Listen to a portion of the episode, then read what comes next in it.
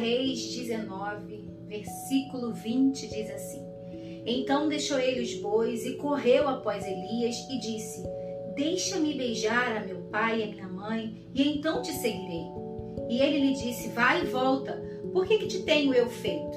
Voltou, pois, de atrás dele e tomou uma junta de bois e o matou, e com os aparelhos dos bois cozeu as carnes e as deu ao povo e comeram. Então se levantou e seguiu a Elias e o servia. 1 Reis 19, versículo 20, 21. No episódio de hoje nós vamos falar sobre chamado. Eu quero compartilhar com você.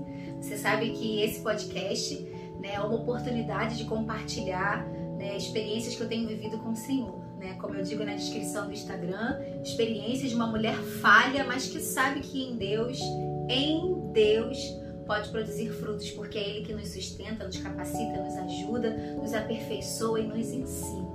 E essa semana, né, eu vivi aí algo relacionado ao chamado.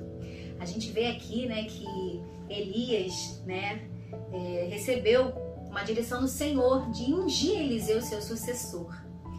E eu fico assim admirada, né, que aonde Elias ia, Eliseu ia atrás para aprender né? Porque um dia ele também faria grandes obras, porque um dia ele também realizaria milagres e grandes feitos em nome de Deus.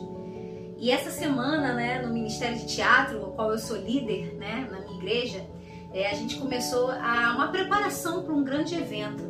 E sabe, eu fiquei ali envolvida, né? É um evento muito grande, a preparação é muito intensa, muito árdua, muito trabalhosa né? Eu tenho dois filhos pequenos, a gente sai muito tarde da igreja e isso tudo é só a preparação. A gente só começou a conversar sobre a preparação para esse evento. E só nessa conversa, nessa preparação, eu comecei a me incendiar. Eu comecei a ficar animada. Eu comecei assim pegar fogo mesmo assim de alegria, de amor. E eu vi como é maravilhoso nós estarmos fazendo aquilo para o qual o Senhor nos chamou Como é maravilhoso nós fazermos algo que amamos para Deus. Né? Eu e você fomos chamadas para fazer algo para o Senhor. Independentemente do que você foi chamada para fazer.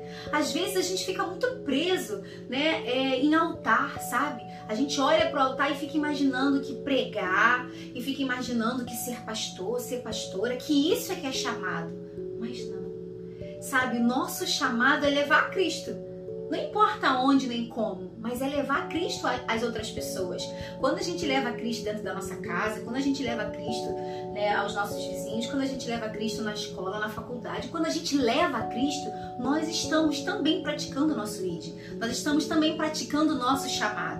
E aí eu senti assim, sabe, um amor muito grande, uma alegria me envolvendo. Até mandei mensagem no grupo, gente, eu amo vocês. Eu amo vocês, eu amo fazer isso, né? Foi para isso que eu fui chamada, foi para pregar Cristo através da arte. Esse é o meu chamado. E eu tô aqui tal, e aquilo ali foi me incendiando e eu comecei a meditar. Quantas vezes nós precisamos estar mergulhados e fazendo aquilo que o Senhor colocou nas nossas mãos para fazer com amor, com dedicação, com zelo. Afinal, é para o Senhor. Qual é o seu chamado? O que, que você está fazendo nesse momento? Não vamos pensar num futuro, daqui a três anos, quando eu me formar, daqui a cinco anos, quando eu conseguir, daqui a dez anos, quando eu fizer, porque nós somos seres humanos, nós fazemos planos o tempo todo, não é? A gente se planeja, é normal. É normal você querer é, se formar, é normal você querer se aperfeiçoar naquilo que o Senhor te chamou, é normal, tudo isso é válido, é bem-vindo, tem que ser feito, nós temos que nos qualificar. Ótimo, glória a Deus por isso. Mas e até lá? A gente vai ficar de braço cruzado?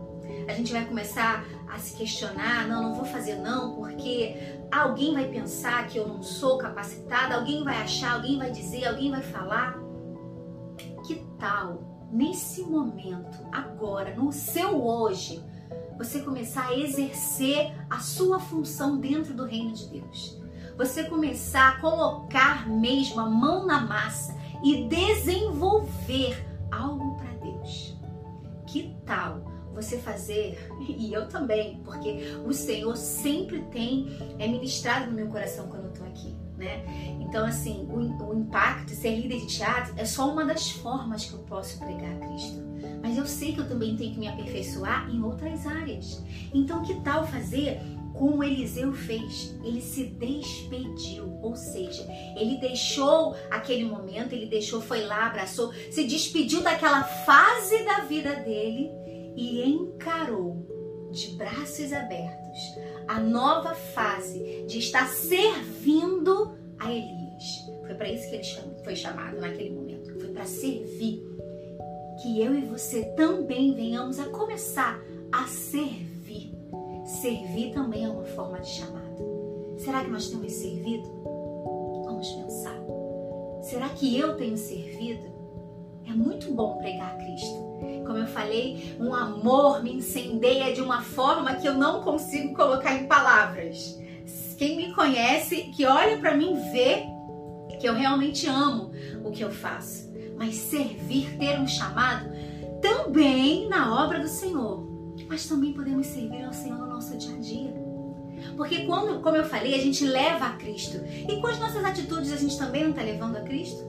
Quando eu estou ensinando o meu filho, quando eu estou preparando algo para o meu marido, eu não estou levando amor, eu não estou levando dedicação, eu não estou sendo uma esposa virtuosa, eu não estou tentando ser uma esposa virtuosa.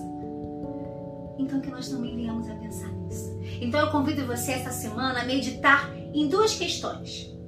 No que você está é, envolvida? O que você está fazendo aí para Deus? Qual que é o seu chamado? Em que função você está, em que momento da sua vida dentro do reino de Deus você está. Será que não chegou o momento de você fazer como Eliseu fez? De se despedir dessa fase da sua vida e começar a colocar a mão na massa? E começar a trabalhar e começar realmente a fazer algo para Cristo? E a segunda, que eu também quero deixar para você e para mim, como nós podemos servir a Cristo dentro da nossa vida cotidiana como nós podemos cumprir o nosso chamado de sermos filhos do Rei, de levarmos a pregação da mensagem genuína, do amor, do cuidado dentro da nossa rotina, do nosso dia a dia. Que o Espírito Santo do Senhor fale mais profundamente ao seu coração.